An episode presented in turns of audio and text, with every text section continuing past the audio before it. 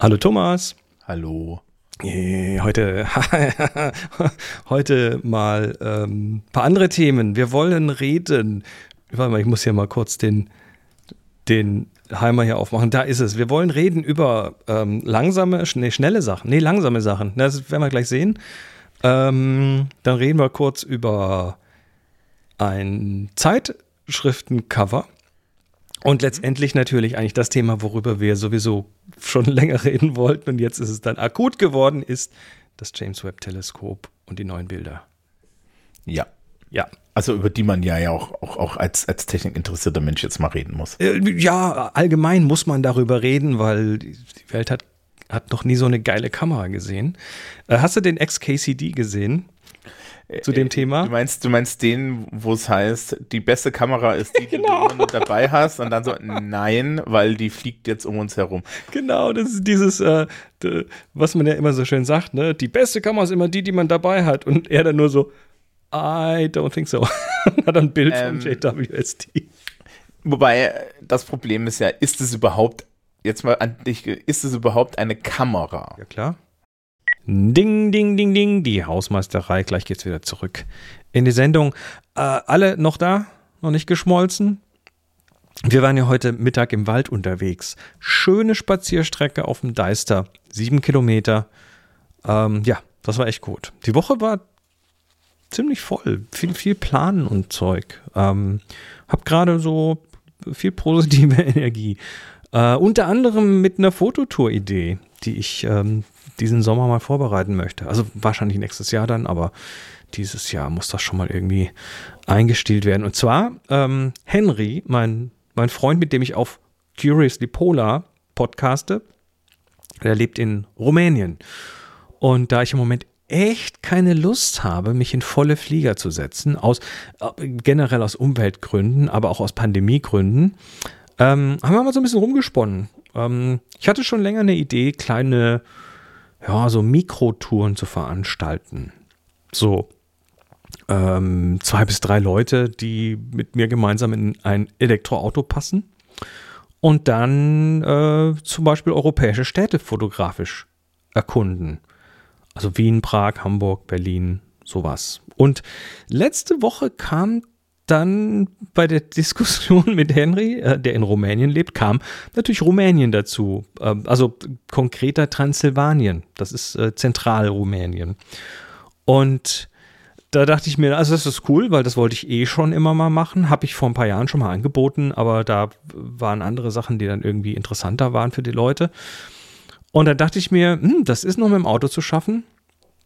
Äh, und zwar natürlich wie gesagt, elektrisch, ne? Mit dem EV. Und dann dachte ich, die Fahrt darunter, die könnte ich doch den Mitreisenden so quasi als Goodie anbieten.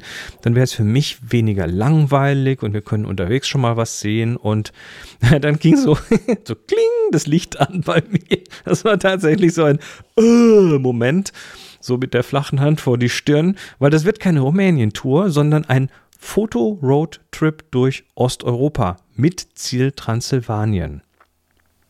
Also von Berlin über Dresden, über Prag, über Wien nach Budapest und dann weiter nach Rumänien und dort dann auch noch mal ein paar Tage äh, spannende Sachen sehen.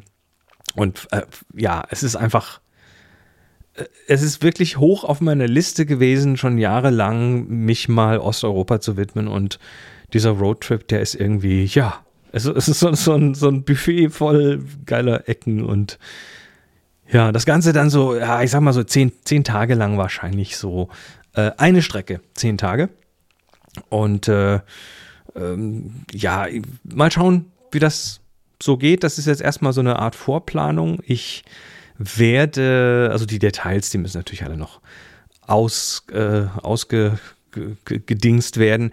Ähm, ich äh, werde möglicherweise im August tatsächlich diese Strecke schon mal ähm, selbst machen und dann da hoffentlich auch irgendwie eine Kamera dabei haben und ein bisschen vloggen und ähm, ja, mal einfach scouten, gucken, was da so möglich ist und wie die, wie die Fahrzeiten sind und so weiter. Also die, die ist, ist, ist ja interessanterweise alles relativ nah beieinander, die, äh, diese einzelnen Stops, die ich da äh, mir durchgeguckt habe, die liegen alle so zwei bis drei Stunden auseinander. Und da reden wir jetzt ähm, von ich weiß nicht, morgens, morgens los zu fotografieren und dann über die Mittagszeit irgendwie fahren, irgendwo anhalten, was essen, am Nachmittag dann ankommen und dort dann Nachmittag, Abend in der nächsten Location fotografieren, dann am nächsten Morgen dort nochmal, damit man einfach auch alle Lichtsituationen hat, die schön sind und dann wieder über die Mittagszeit weiterfahren. Das ist gerade so die Idee. Also, die Idee steht, die Ausarbeitung muss noch kommen. Ähm, ja, jetzt kommt ihr. Sagt doch mal, was ihr von sowas haltet. Ist das interessant? Oder ist das mehr so, Hua, gehen? Also ich bin, je mehr ich drüber nachdenke, desto, desto breiter wird das Grinsen auf meinem Gesicht. Nun ja, schauen wir mal. Jetzt zurück in die Sendung. Ist es überhaupt eine Kamera? Ja, klar. Ja, das ist. Das ist bildgebend. Natürlich ist es eine Kamera. Was soll, warum soll das keine Kamera sein? Also das Naja, sind sogar mehrere ein- Kameras. Ja, genau. Ja, also, ne, es ist Computational Photography auf dem höchsten Level. Nö, nein, nein, nein. Oder? Ist es nicht? Ist es nicht? Ja, also nicht, dass das Ding viel Computation macht, sondern wenn, dann wird da im Nachhinein noch was gemacht. Wir können aber reden wir nachher drüber. Das wird, äh, Gut. wird nämlich noch eine spannende Diskussion. Nee, ähm, ich möchte mal kurz mit Slow Motion anfangen. Und zwar, ich meine, wir, wir kennen, äh, ich glaube, wir kennen alle die Slow-Mo Guys auf Mhm. YouTube mit ihren äh, 100.000 Frames pro Sekunde Phantom-Kameras und so weiter. Ähm, man braucht nicht immer so viel. So ein normales Smartphone heute, das kann auch schon 120 oder 240 Frames. Auch das ist schon ziemlich cool, wenn man irgendwas Schnelles äh, langsam darstellen möchte. Aber äh, manchmal braucht man doch ein bisschen mehr. Und äh, das erste, der erste Link, den ich dir hier vorhin geschickt habe, führt zu einem Video, wo ich zuerst dachte so, Mäh, haben wir alle schon gesehen, ist langweilig. Da wirft irgendjemand Slow-Mo irgendwas in Wasser und dann spritzt halt. Und dann habe ich das angeguckt, dann bin ich total hypnotisiert, gefesselt davor gesessen, weil das, naja, eben doch ein bisschen anders ist. Da fliegen nämlich jetzt nicht einfach irgendwelche, irgendwelche Dinge hin, sondern das sieht aus wie so, so Maschinenteile, die so symmetrisch sind, drehsymmetrisch, so äh, irgendwas mit Zahnrädern und Löchern in der Mitte und so. Und dann wird das auch nicht einfach in Wasser geworfen, sondern in eine, ich sag mal, etwas viskosere Flüssigkeit, die sich dann auch ein bisschen anders verhält als Wasser. Und da, das ist faszinierend, was da für Gebilde entstehen, oder? Also, ich bin mir nicht sicher, ob es viskoser ist. Also, es sieht ein bisschen so aus, ne? Aber das Problem ist ja dann, dass du bei der Slow, bei Slow Motion nicht weißt, was es tut. Was auf jeden Fall die Flüssigkeit macht, ist, dass sie sich besser an das Objekt anpasst. Ne? Und sie hält irgendwie besser zusammen. Also ich glaube, so ein bisschen irgendwie Gelatin das ist da wahrscheinlich drin. ja, oder stärker oder so. Irgendwas. Und ähm, ja, also man, man hat jetzt halt mal das, wer auch immer der die Künstlerin ist, ja, ähm, hat man jetzt mal diese Idee weitergesponnen, dass wir jetzt Sachen in Slow Motion machen.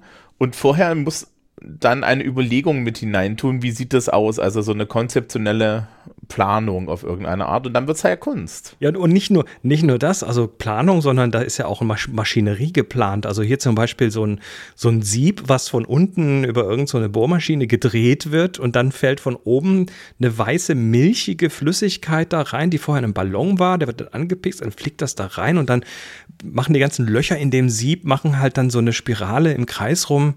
Ich, ja, also ich bin, Ge- Genau, also da, da ist ein kreativer Denkprozess mitgegangen ja.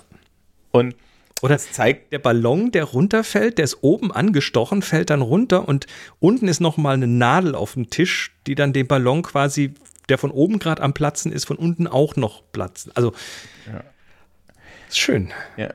Ähm, also gerade das letzte mit dem Ballon, du hast das Wichtigste an dem, an dem Stück eigentlich vergessen. Da stehen kleine Lego-Soldaten außenrum, Im Kreis rum, genau. die in die Luft gejagt werden. Also, ne, es, da hat's dann, spätestens da hat's eine Bedeutung. Also, da, da haben wir dann eine, eine künstlerische Intention drin, ne?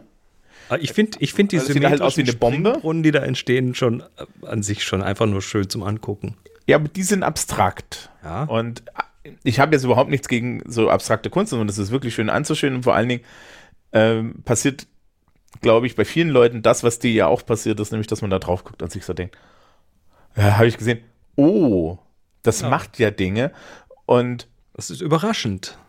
Weil man, Ja, weil man ja so ein bisschen abgebrüht ist mit der Zeit. Ne? Also wer Slow-Mo Guys kennt, der ist ja da echt abgebrüht und hat ja schon alles gesehen, was man irgendwie verlangsamen kann.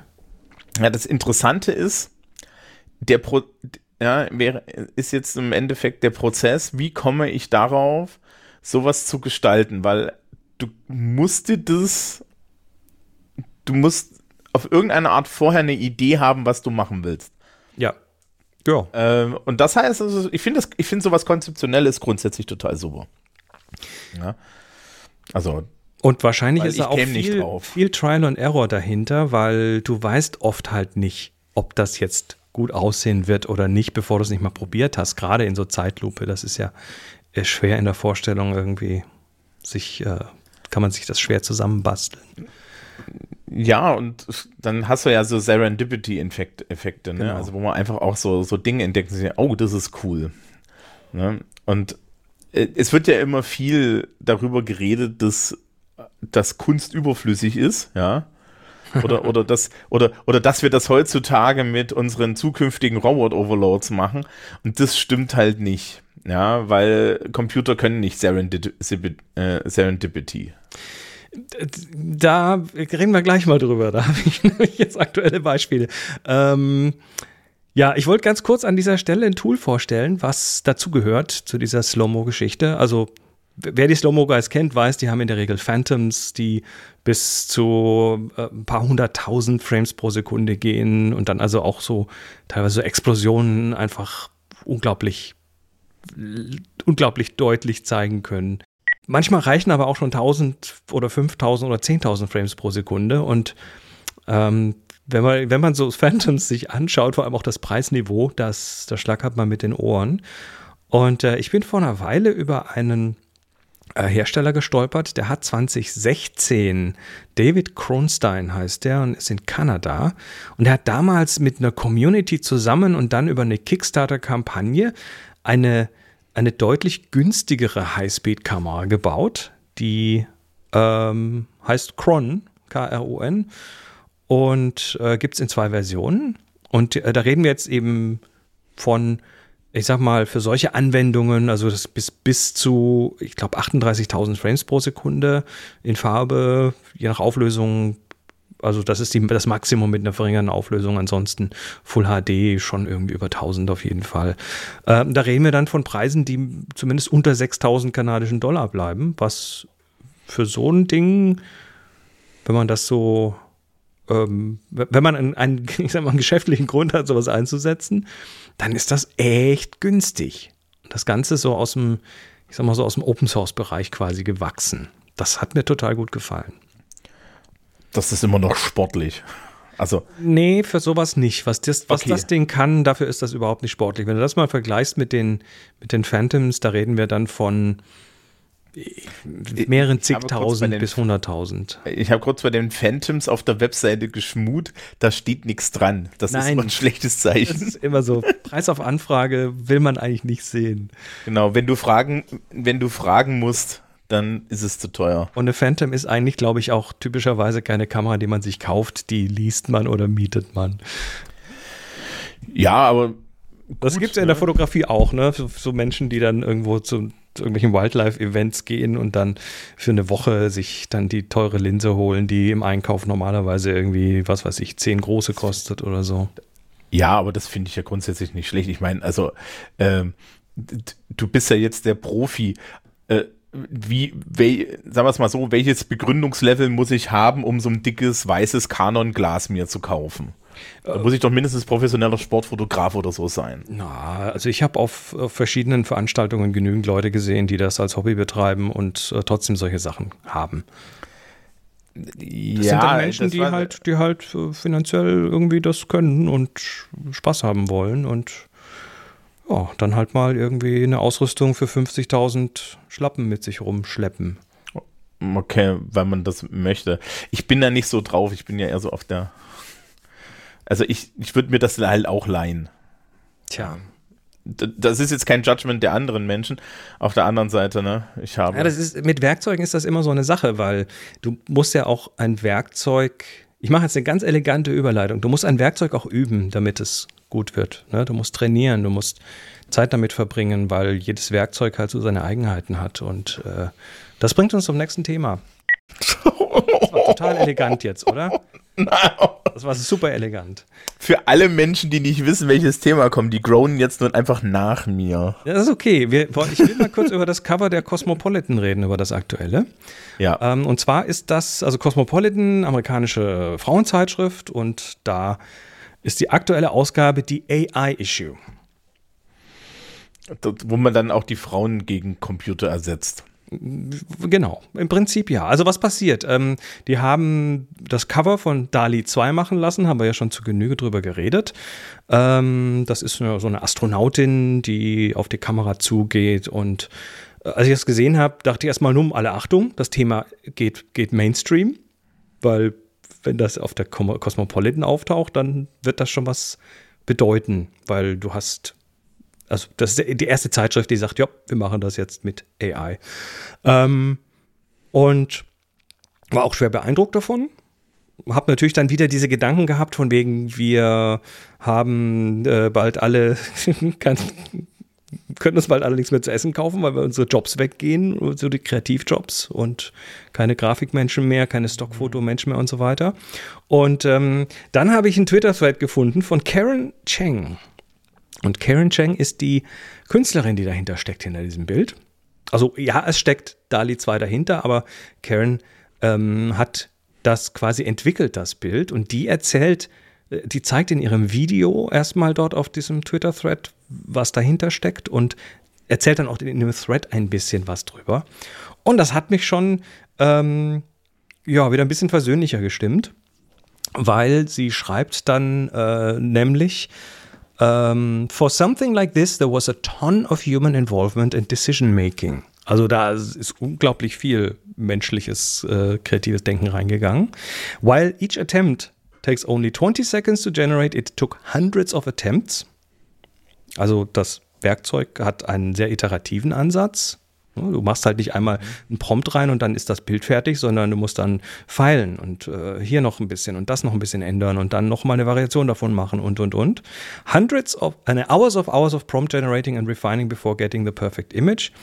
I think the natural reaction is to fear that AI will replace human artists. Certainly that thought crossed my mind, but the more I use DALI 2, the less I see this as a replacement for humans and the more I see it as a tool for humans to use an instrument to play. Oder aber. Oder aber. Oder aber wir sehen hier live, wie Technik Menschen darauf dressiert. Das ist jetzt wieder dein dystopischer Ansatz. Ihre, ihre Kreativität. naja, ich will es jetzt gar nicht so sehr machen, aber äh, das, man kann es ja von beiden Seiten sehen. Also ich, ich gehe da erstmal mit. Ne? Dolly ist äh, eigentlich relativ dumm. Ne? Das hat, ist eine riesen Datenbank und es versucht zu erraten, was du von ihm möchtest. Und natürlich hatten wir da jetzt unheimlich viel Spaß und alle möglichen Leute haben Hitler irgendwo reingetan. Nee, das geht äh, mit Dali zum Beispiel schon mal gar nicht, weil, äh, aber weil die Amis den, den, Daumen drauf haben, was das Ding darf. Mit Dali Mini darfst du das, aber das hat nichts mit zu tun.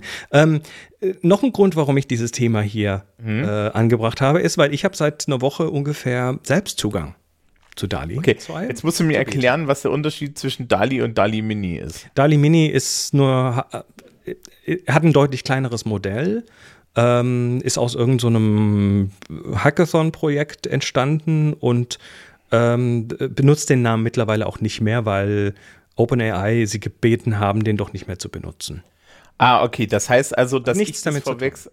Gut, dass ich das, das ist schön, das ist jetzt ernsthaft Service, nicht nur an mir, sondern wahrscheinlich auch am Publikum. Dass ich das verwechselt habe, ist mhm. tatsächlich ein Problem. Also Dali Mini ist, ist, ist und, und macht auch Bilder, die einfach nicht so gut sind. Das ist dann eher so combined. Ja, ja und, äh, und da, da, da darfst du richtig alles reinwerfen. Da kannst du auch irgendwie äh, Adolf Hitler holt sich ein Big Mac im McDonalds machen und das macht das dann auch, wo, wo Dali selber, also Dali 2 von OpenAI, das große Dali, auch wirklich dann sagt, äh, nö, da war ich nicht. Du darfst überhaupt keine Person des, der, der Zeitgeschichte damit generieren. Die sind gerade extrem vorsichtig, bevor das überhaupt mal public wird, dass das nicht schon vorher schlechte Presse kriegt, weil, weil du, was weiß ich, hier ähm, keine Ahnung, Biden in, in, in negativen Licht zeigst oder äh, Obama in irgendwie Enthüllungen über Obama damit machst oder oder oder. Also, mhm. Das, also man möchte den Deepfake wirklich vermeiden. Äh, Im das Prinzip wird es ja. wahrscheinlich können. Also das finde ich, ich, das finde ich tatsächlich sehr gut und ähm, äh, dann, dann ist das, glaube ich, dann ist das, glaube ich, also die, die interessante Sache ist jetzt halt, und und das ist eine unlösbare philosophische Frage, weil wir lassen das Publikum gerne damit allein.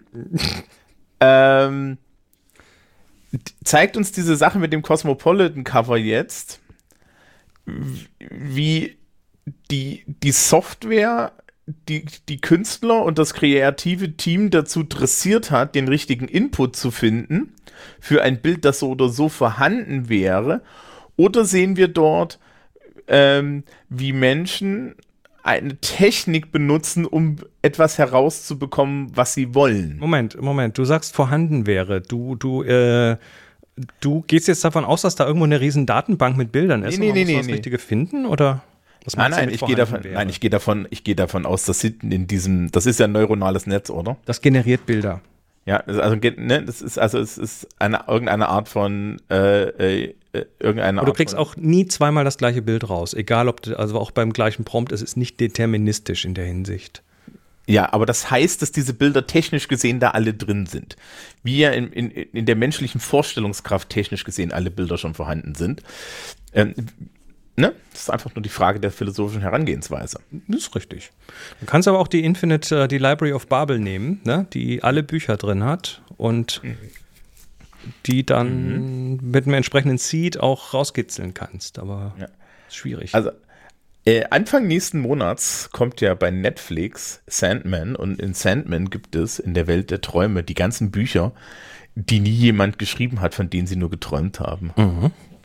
Also, das ist so ähnlich die Frage, also ich, ich würde halt nur die Frage so ein bisschen da rauswerfen, ne? Also, ähm, ich glaube schon, dass es die Richtung, dass die richtige Richtung ist, dass sie das richtige Prompt gesucht haben, um ein tolles Cover zu kriegen und dann vielleicht das Prompt auch mehrfach eingegeben haben, um das ideale Cover zu kriegen.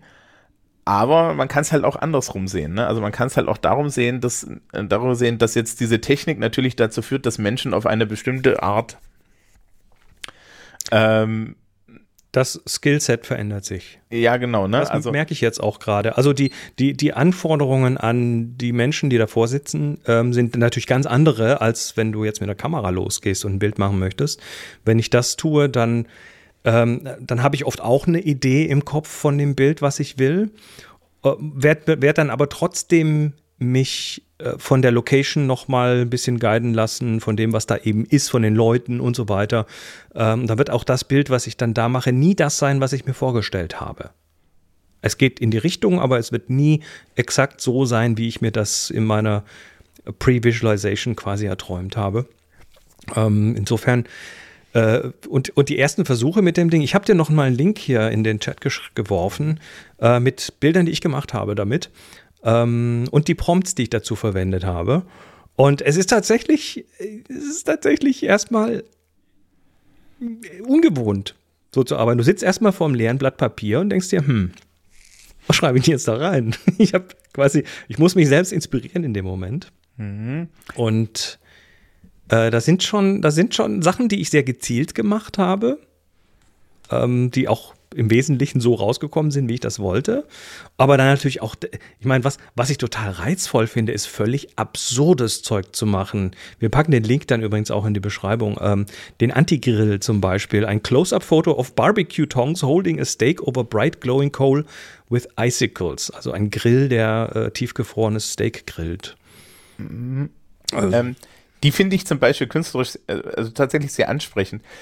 Ähm, das ist ja interessant, das ist insofern auch interessant, als dass ähm, das eigentlich ich weiß, ich weiß, die Literaturwissenschaftler darüber brauchen und äh, aber eigentlich ist es jetzt, müsste man sich damit literaturwissenschaftlich beschäftigen. Mhm.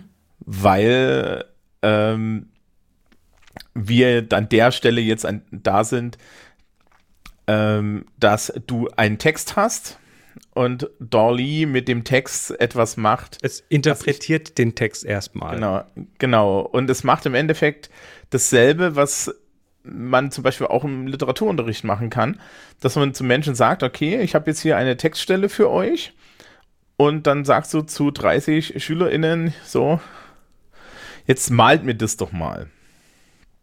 Ja. Und das ist im Endeffekt genau dasselbe Vorgehen. Im Prinzip ja. Äh, es gibt bei in Alice im Wunderland gibt es eine Stelle, also nicht in Alice im Wunderland, sondern in Through the Looking Glass. Ja. Müssen richtig sein. In Through the Looking Glass gibt es eine Stelle, wo sich ähm, Alice von Humpty Dumpty, dem großen Literaturwissenschaftler, mhm. die erste Strophe des Jabberwocky-Gedichts erklären lässt. Ähm, da, das ist ein kompletter Nonsensreim. Und da kommen verschiedene Tiere vor, die es nicht gibt. Und Humpty Dumpty erklärt dann, wie diese Tiere aussehen. Mhm. Und hat halt so Beschreibungen wie, das ist eine Mischung aus einem Torkenzieher und einem Dachs. Mhm. Und ich mache mir jedes Jahr den Spaß daraus, erst das mit der Schülerschaft zu lesen, ähm, weil sie dann erkennt, dass man Englisch nicht verstehen muss, um es zu verstehen. Mhm.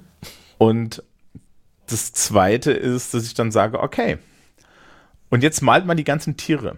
Und dann kriege ich halt stapelweise diese Tiere gemalt. Und die sehen alle ähnlich aus, aber alle auch unterschiedlich. Und ich glaube, mhm. das ist eine, so eine Dolly-Aufgabe. Also das könntest du einfach mal da eingeben. ich, habe, ich habe tatsächlich äh, Nonsens-Geschichten versucht. Ich habe zum Beispiel mhm. den, den Twobblegob gemacht.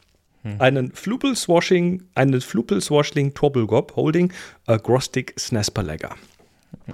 Äh, ich muss jetzt, ah ja, genau, den. Das, genau, das ist, das ist. Und der ist doch abgefahren. Ja, aber äh, wenn ich jetzt gemein wäre, wenn ich jetzt gemein wäre, würde ich sagen, das kann man auch mit einem handelsüblichen Kleinkind produzieren. Das Nur nicht in der künstlerischen Qualität. Ich sagen. Also der, der mit dem Hut, mit dem blauen und äh, das ist äh, eindeutig ein Torbelgob. Also für mich passt das. Äh, ja, nein, natürlich nicht, weil das dritte ist der Torbelgob. Ähm. Nein, der dritte, der dritte, der, der ist, den fand ich ja fast schon misslungen. Der ist ja schon fast zu real wieder. Aber gut. Ähm, naja, ich, ich, ich pack mal Links äh, in die Show Notes. das ist so eine kleine Datenbank, wo ich so einige meiner Generations reinpacke. Übrigens, interessanterweise ist jetzt das Wort, das Wort Generation, Generation, um, um äh, hat, hat, hat eine, eine ähm, Bedeutungsänderung erfahren, weil das ist jetzt tatsächlich der offizielle Begriff, der sich etabliert für Bilder, die generiert wurden, sind äh, Generationen. Generations. Ähm, eine Frage habe ich noch, wo wir eh dabei sind. Es gibt jetzt diese, die, dieses Ding, dass alle sagen, dass sowas wie Dolly auf Dauer Stock, Stockfoto, also Stockfotografie äh, tötet. Ja. Wird es das oder wird es das nicht? Ja, es wird es. 100 Prozent ja. Eindeutig. Wir haben jetzt hier eine Entwicklung vor uns, die weitergehen wird. Und du wirst dann auch irgendwann mehr Kontrolle drüber kriegen. Momentan musst du tatsächlich sehr, momentan ist es mehr, mehr Voodoo-Kunst als, als Wissenschaft für die Leute, die Prompts eingeben. Da gibt es mittlerweile sogar Dokumentationen darüber, welche Prompts was wie bewirken und so weiter. Also da wird richtig geforscht an dem Ding quasi. Ähm, und das wird irgendwann deutlich besser kontrollierbar sein, was da rauskommt. Und dann, das ist auch, es gibt auch solche, solche Gesichtserzeuger, die dann quasi Personen machen, Porträts von Personen, die du mittlerweile einfach gut kontrollieren kannst. Also die Haare sind mir zu lang, ein bisschen kürzer und die Nase nicht so breit und so. Ähm, das wirst du da dann auch mit Sicherheit können. Warte dann noch ein, zwei Generationen und dann also, ist das da. Ich kann mir an der Stelle vorstellen, dass man, wenn man auf der Metaebene, ne, also wenn du, du kannst ja im Endeffekt bei, bei dieser Software auch ein Layer in die, ein Layer tiefer gehen in die Programmierebene rein und dann gucken, da wird, da wird, es wird ja irgendeine Taxonomie und, und ein Tagging und, und, und, und eine interne Verschlagwortung und lauter sowas geben, ne? weil das irgendwie über solche Dinge funktioniert. Äh, ja, sie nennen es, glaube ich, Tokens, aber es ist im Prinzip sowas, würde ich sagen. Genau, ne? Und dann kann man halt auf einmal hingehen und sagen, okay, ich mache jetzt hier bestimmte Arten von, äh, ich kann jetzt hier halt bestimmte Arten von Tokens dann auch maschinell gesteuert kombinieren und dann sind wir bei Stockfotografie-Generation, weil dann kannst du es sehr gut kontrollieren. Ja.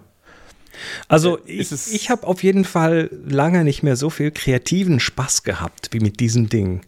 Es ist fast. Ja, äh, ich habe für meine Rollenspielrunde, also ich habe eine Rollenspielrunde, mhm. wie man das so hat, und äh, ich brauche dann hin und wieder, weil wir haben so eine, so eine Webplattform, wo im Endeffekt das alles mitgeführt wird. Ne? Heutzutage, wenn du das, insbesondere wenn du das so, so räumlich distanziert machst, brauchst du irgendein Tool, mit dem du das alles irgendwie machst. Und dann habe ich dann meine Nichtspielercharaktere und die Nichtspielercharaktere brauchen Gesichter. Und dann gibt es so eine kleine Software, die heißt Artflow. Ja. Ist auch so ein, auch so ein, so ein Vehikel. Ja. Genau. Und das macht halt eigentlich nur Gesichter, hauptsächlich. Ja, also da, DALI 2 macht auch sehr schöne D&D-Maps und solche Geschichten. Ja. Kannst du ähm, Maps bauen lassen. Und, und genau, und die, die bei den Gesichtern, da schmeiße ich dann halt auch so ein paar Prompts rein in Artflow und dann kriege ich halt relativ schnell ein Charakterbild für meinen NSC, damit der dann halt auch so ein bisschen aussieht wie ein NSC und so. Und das finde ich eigentlich gar nicht so schlecht. Siehst du? Ähm, Vielleicht wirst du langsam auch ein bisschen warm damit. Nein, also ich, ich habe ja damit überhaupt kein Problem, ja. Also das Schöne ist ja, bei, bei Dolly 2 kann man sehr schön sehen, dass es nicht unsere, unsere Overlords sind, ja. Nee, überhaupt nicht. Ich glaube, die Menschen, die künstlerisch tätig sind, werden so schnell nicht arbeitslos, weil das Gerät braucht einfach Guidance. Unbedingt. Ja, und die, das, ähm, aber es wird Anwendungsfälle geben, wo es keine brauchen wird, weil die sagen, nö, ist okay. Hier kriegst du fünf Beispielbilder, such dir das Beste von raus und gut ist für einen Blogpost oder sowas zum Beispiel ja, die Kunst wird daran nicht scheitern. Ja, ja also die Kunst wird es bereichern. Dokumentation auch nicht, weil das liegt in der Natur der Dinge. Also es gibt viele Ecken, wo wissenschaftliche Fotografie und so weiter, wo das äh, Ding natürlich nie irgendwo einen Fuß auf den Boden kriegen wird. Wie könnte es auch? Ähm, ja. Lass uns zum nächsten Thema kommen.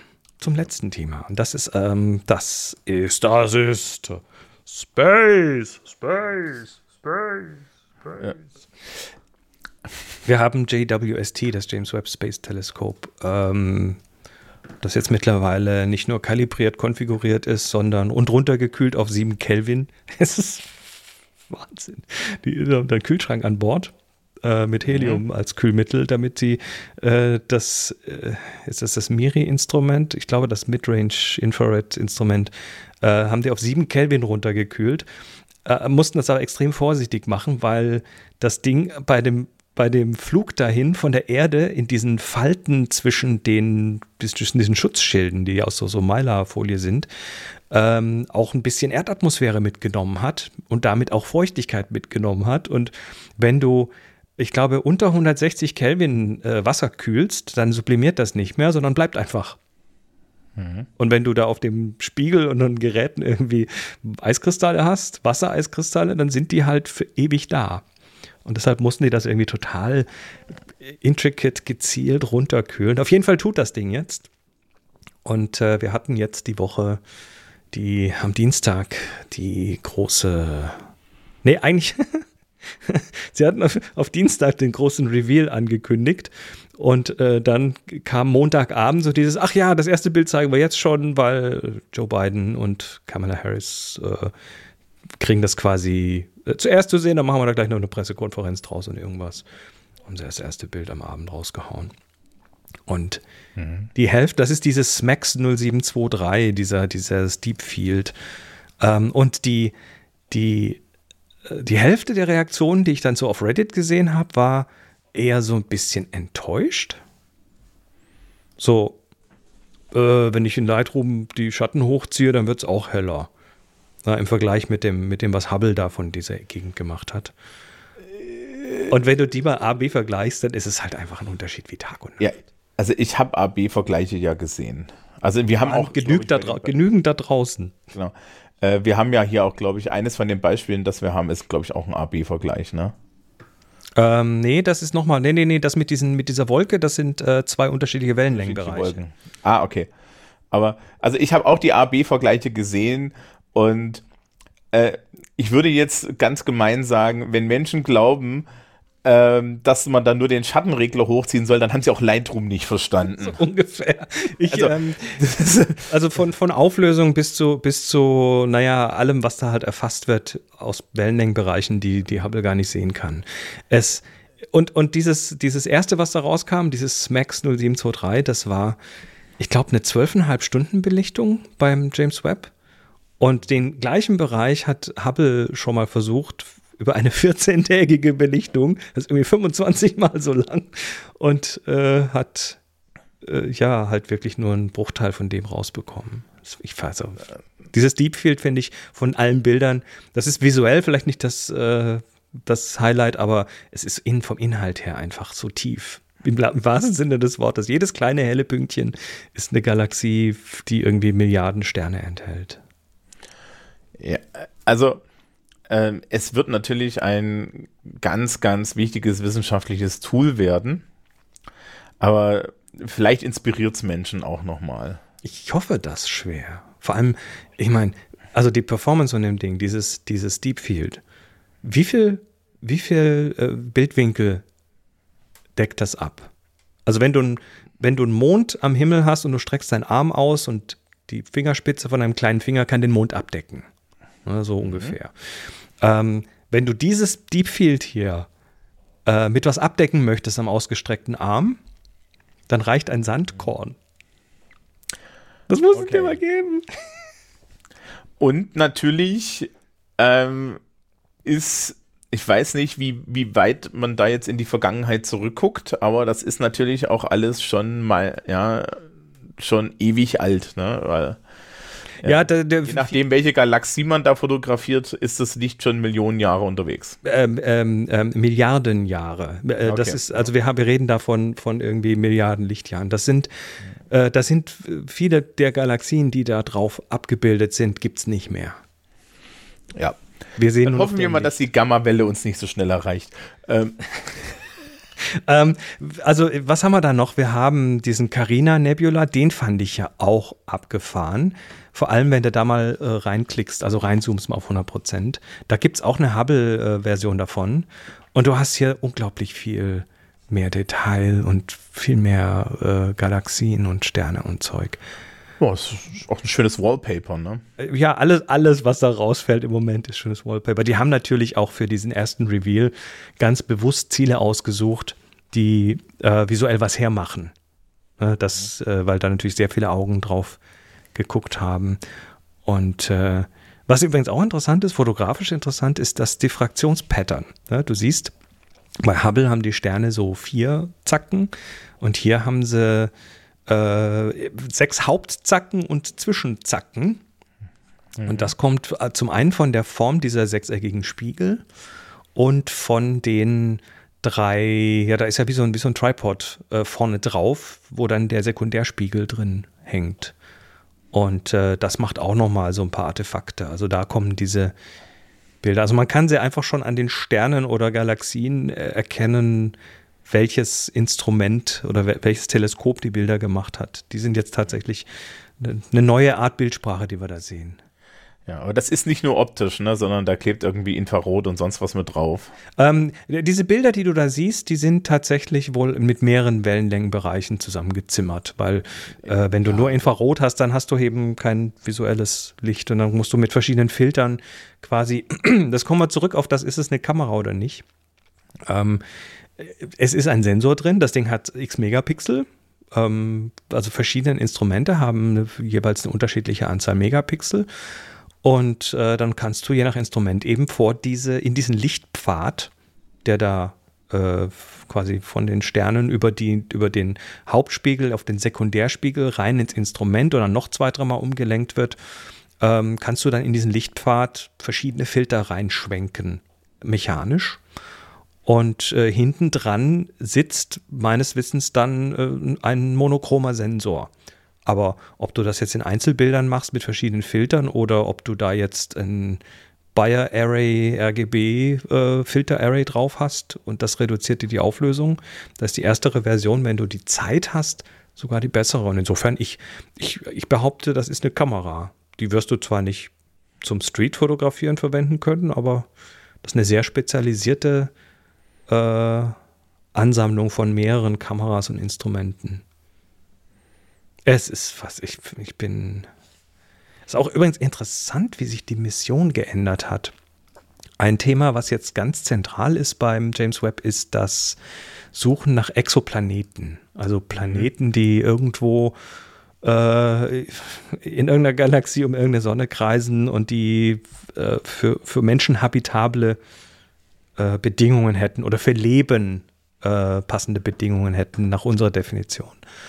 Und allein das ist schon ein Thema. Da könnte man jetzt auch noch mal irgendwie eine halbe Stunde einsteigen, wie die das machen. Das ist, das ich finde das höchst faszinierend, äh, was da an Techniken angewandt werden. Ja, das ist ja auch wichtig, damit wir dann rechtzeitig vor dem Ende des Klimawandels unser Generationsschiff bauen können und dorthin fliegen können. Mhm, das, ähm, aber zuerst die Telefondesinfizierer. Nee, nee, die sind das fünfte Schiff. Ach, die waren das fünfte, okay. Mhm. Ah, okay. Und die sind ja auf der Erde notgelandet. Stimmt, hast recht. Hm. Na gut, vielleicht Vielleicht werden wir diese Geschichte in abgewandelter Form nochmal irgendwo. Nein, die meisten Leute nehmen wir nicht mit. Da, das, da, da dürfen nur Reiche mit. Weil wir wissen, wenn, dass das Reiche automatisch auch intelligent sind. Das ist doch eh bekannt. Mhm. Mhm. Nee, also äh, es, ist, es ist total tolle Technik. Ich freue mich natürlich eher darauf, dass wir dann irgendwie äh, in zwei, drei Jahren da irgendwelche coolen Paper rausfallen sehen wird ja. viel kommen, das ist ganz klar. Und das ist, es ist ja auch, es ist ja auch wieder Grundlagenforschung und so weiter. Ja. ja. Also gerade wenn du, wenn du halt in dem Moment, wo man immer weiter in die Vergangenheit zurückblicken kann, ist das eigentlich das total Spannende daran. Tja. Ja, und jetzt fangen ja da die Missionen drauf an und dann guck, hat man nicht mehr so schöne Bilder, dafür wird es interessanter. Let us science the shit out of it, würde ich sagen. Ja. Und damit, Thomas, herzlichen Dank. Wie immer, Dankeschön. Sodele, das war's für heute. Ähm, passt auf euch auf über die heißen Tage. Es ist ja jetzt dann diese Woche äh, stellenweise dann doch sehr warm. Ich habe hier wieder meinen Lüfter vor mir stehen. Der ist jetzt gerade aus, weil heute, ich, ich mache das heute am Sonntag fertig, 24 Grad draußen. Das geht noch. Die Viewfinder Villa hat dicke Wände, das puffert alles noch ein bisschen ab. Aber je nachdem, wo ihr seid, trinkt genug, bleibt im Schatten, lüftet ordentlich. Durchzug ist tatsächlich das Beste. Und äh, macht auch draußen keinen Sport mit Ozon. Äh, mit Ozon ist nicht zu spaßen. Und by the way, äh, kleine Nerd-Info, die, die höchste Temperatur des Tages ist nicht die Mittagshitze, sondern so abends gegen 17 Uhr. Könnt ihr mal mit dem Thermometer im Schatten nachmessen. Das war's. Bis die Tage. Macht's gut und ciao, ciao.